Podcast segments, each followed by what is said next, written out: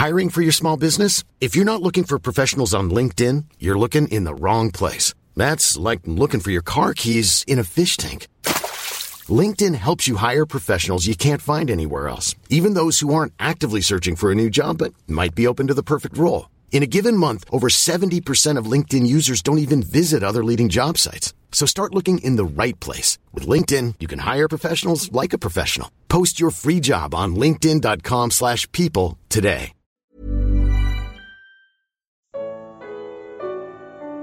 As pessoas estão mortas e não sabem.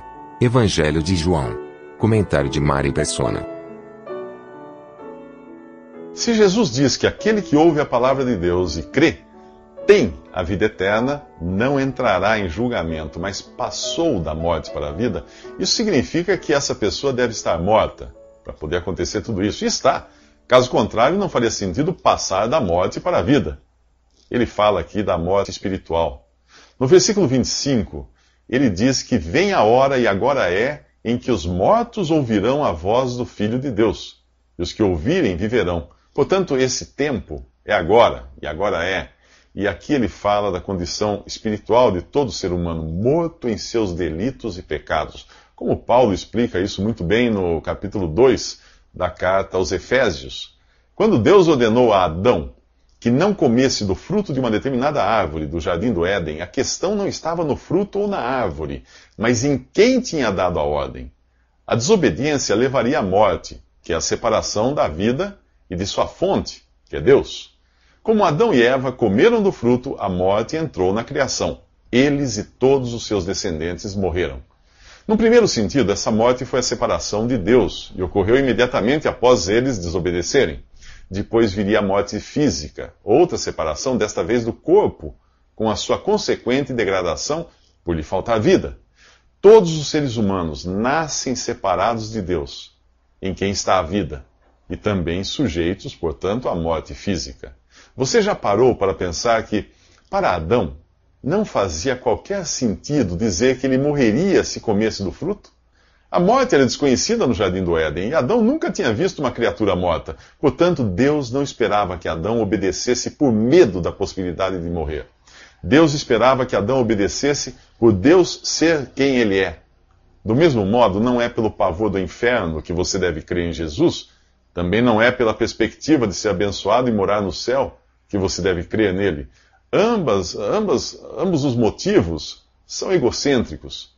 Se você crer para escapar da dor do inferno ou para obter o prazer do céu, está pensando em si mesmo e perdendo de vista que deve crer em Jesus por causa de quem ele é, Deus.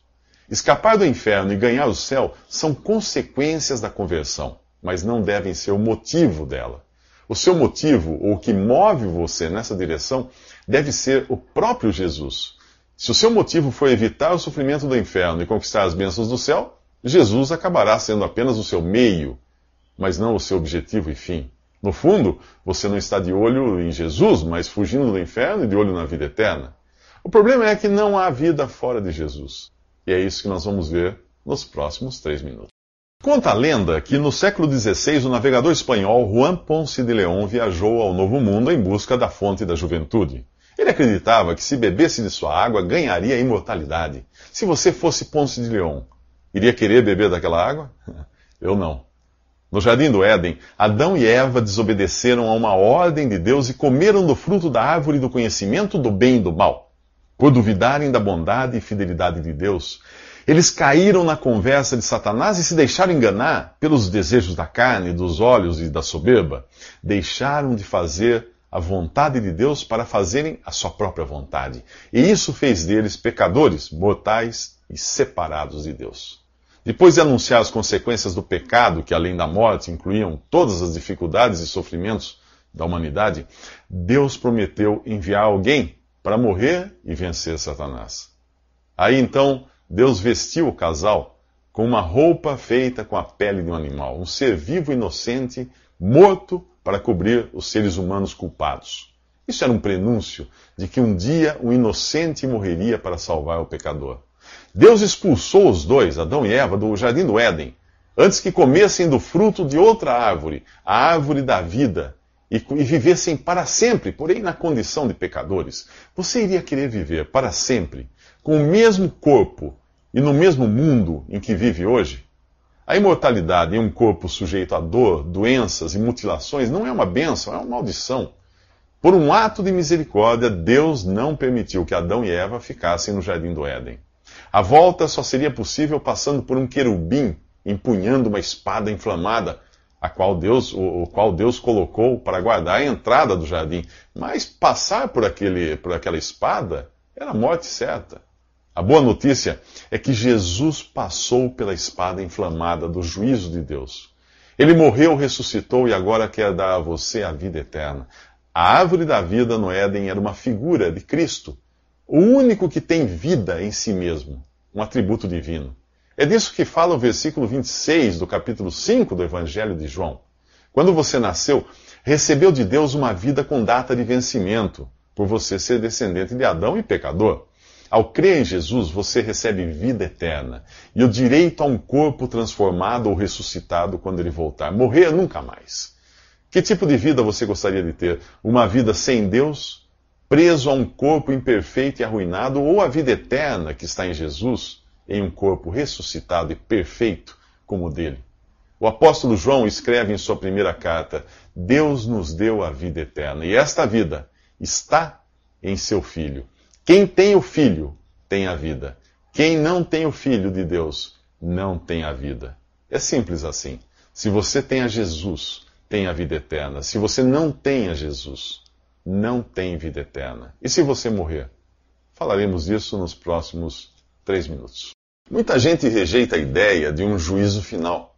É estranho isso, já que todos nós passamos a vida julgando os outros. Nós julgamos criminosos, julgamos o governo, julgamos os parentes, os amigos, a lista é interminável. Nós somos juízes por natureza, mas não admitimos que Deus possa nos julgar como se ele não tivesse o direito ou a capacidade para tanto. Veja você, nós julgamos até o próprio Criador. Jesus é chamado de Filho de Deus por ser igual a Deus, e Filho do homem por ser igual aos homens, porém sem pecado. Ele é, ao mesmo tempo, Deus e homem. Eu e você somos apenas humanos, e apesar de conhecermos a natureza humana, nós não somos oniscientes a ponto de conhecer os pensamentos e motivos das pessoas e podemos assim julgar perfeitamente. Por ser Deus e por ser homem, Jesus está apto a julgar os seres humanos e é o que fará quando voltar. Então todos os que estiverem nos sepulcros ouvirão a voz de Jesus e sairão. Os que fizeram o bem sairão para a ressurreição da vida, e os que fizeram o mal para a ressurreição da condenação. Esta passagem parece indicar que a salvação seja recebida como uma recompensa por praticarmos o bem. Se fosse assim, ela, estaria contradizendo a afirmação feita há pouco por Jesus de que quem ouve a sua palavra e crê naquele que o enviou tem a vida eterna, não entrará em juízo, mas passou da morte para a vida. O que crê passa longe do juízo final. É, considerando que nós somos salvos pela fé e não pelo bem que praticamos, os que fizeram o bem que são mencionados nessa passagem, são os que foram salvos pela fé em Jesus e passaram a praticar o bem como consequência dessa salvação. Uma vez salvos, eles se tornaram instrumentos de Deus. Não foram salvos pelo bem que fizeram, mas fizeram o bem por causa da salvação que receberam. É por isso que há duas ressurreições, uma da vida e outra da, da condenação.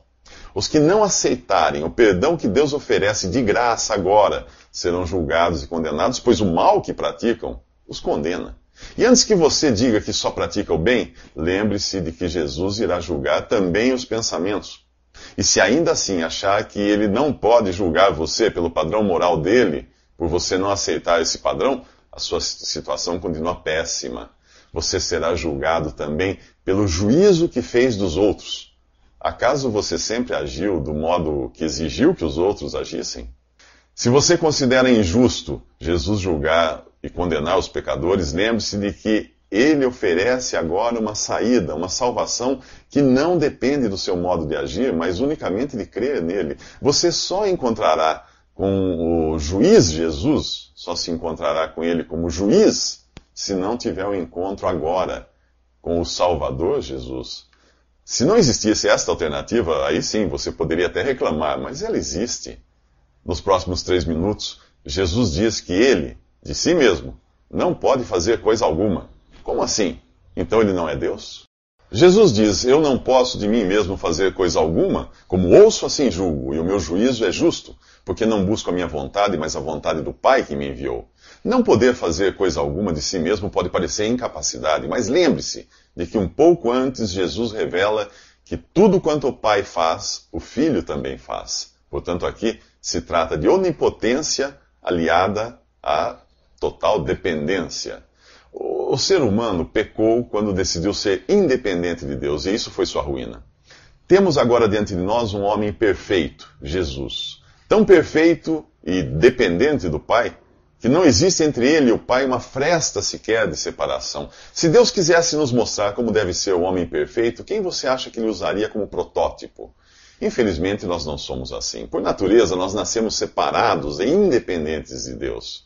Por mais que a palavra independência seja uma, tenha uma conotação positiva na sociedade atual, ser independente de Deus é a pior desgraça que podia nos acontecer. Se você nunca entendeu exatamente o significado da palavra pecado, aqui vai. Pecado é independência de Deus, é fazer a própria vontade. Com base na afirmação de Jesus, já deu para você perceber que ele não tinha pecado e nem podia pecar por ser Deus. Para pecar, ele precisaria ser independente do Pai, o que era tão moralmente impossível quanto é fisicamente impossível que gêmeos siameses caminhem em direções opostas. Eu e o Pai somos um, diz Jesus em outra ocasião. Ele é Deus, tão Deus quanto o Pai e o Espírito Santo. Agora pense nisto: o gabarito ou padrão para Deus aceitar alguém no céu é Jesus, o homem perfeito. A menos que você seja 100% como Jesus, não há chances de entrar lá. É por isso que na carta de Paulo aos Romanos ele fala de sermos justificados gratuitamente pela graça de Deus e pela redenção que há em Cristo Jesus. Para ser justificado é preciso que você tenha algo ou alguém que o justifique. Quando você presta vestibular, sua nota é o que irá justificar ou não o seu ingresso na faculdade. A escola estipula um gabarito que você precisa atingir como justificativa de que sabe o suficiente para estudar ali. No vestibular do céu, você não passa se não atingir o gabarito, de, o gabarito de Deus, que é Jesus, o homem perfeito. Isso reduz suas chances de admissão para zero. Mas você há de concordar que se o histórico de, de Jesus ou o seu currículo valesse para você, você seria imediatamente aceito na presença de Deus, não é? E assim é. Ao crer nele, você é purificado de seus pecados e, e, como dizem Romanos, é gratuitamente justificado. Deus irá enxergar você através de Jesus, o homem perfeito. As notas que ele tirou passam a fazer parte do seu histórico e você é aprovado. Mas quem diz tudo isso de Jesus além dele mesmo? É o que veremos no, nos próximos três minutos.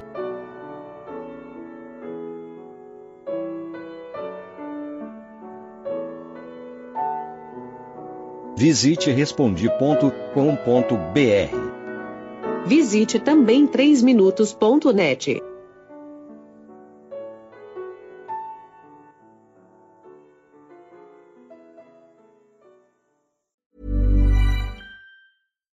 When you make decisions for your company, you look for the no-brainers. And if you have a lot of mailing to do, stamps.com is the ultimate no-brainer. It streamlines your processes to make your business more efficient, which makes you less busy. Mail checks, invoices, legal documents, and everything you need to keep your business running with Stamps.com. Seamlessly connect with every major marketplace and shopping cart. Schedule package pickups and see your cheapest and fastest shipping options from different carriers. With rates up to 89% off USPS and UPS rates. And with the Stamps.com mobile app, you can take care of mailing and shipping wherever you are. Make the same no-brainer decision as over 1 million other businesses with stamps.com. Sign up with code program for a 4-week trial plus free postage and a free digital scale. No long-term commitments or contracts. That's stamps.com. Code program.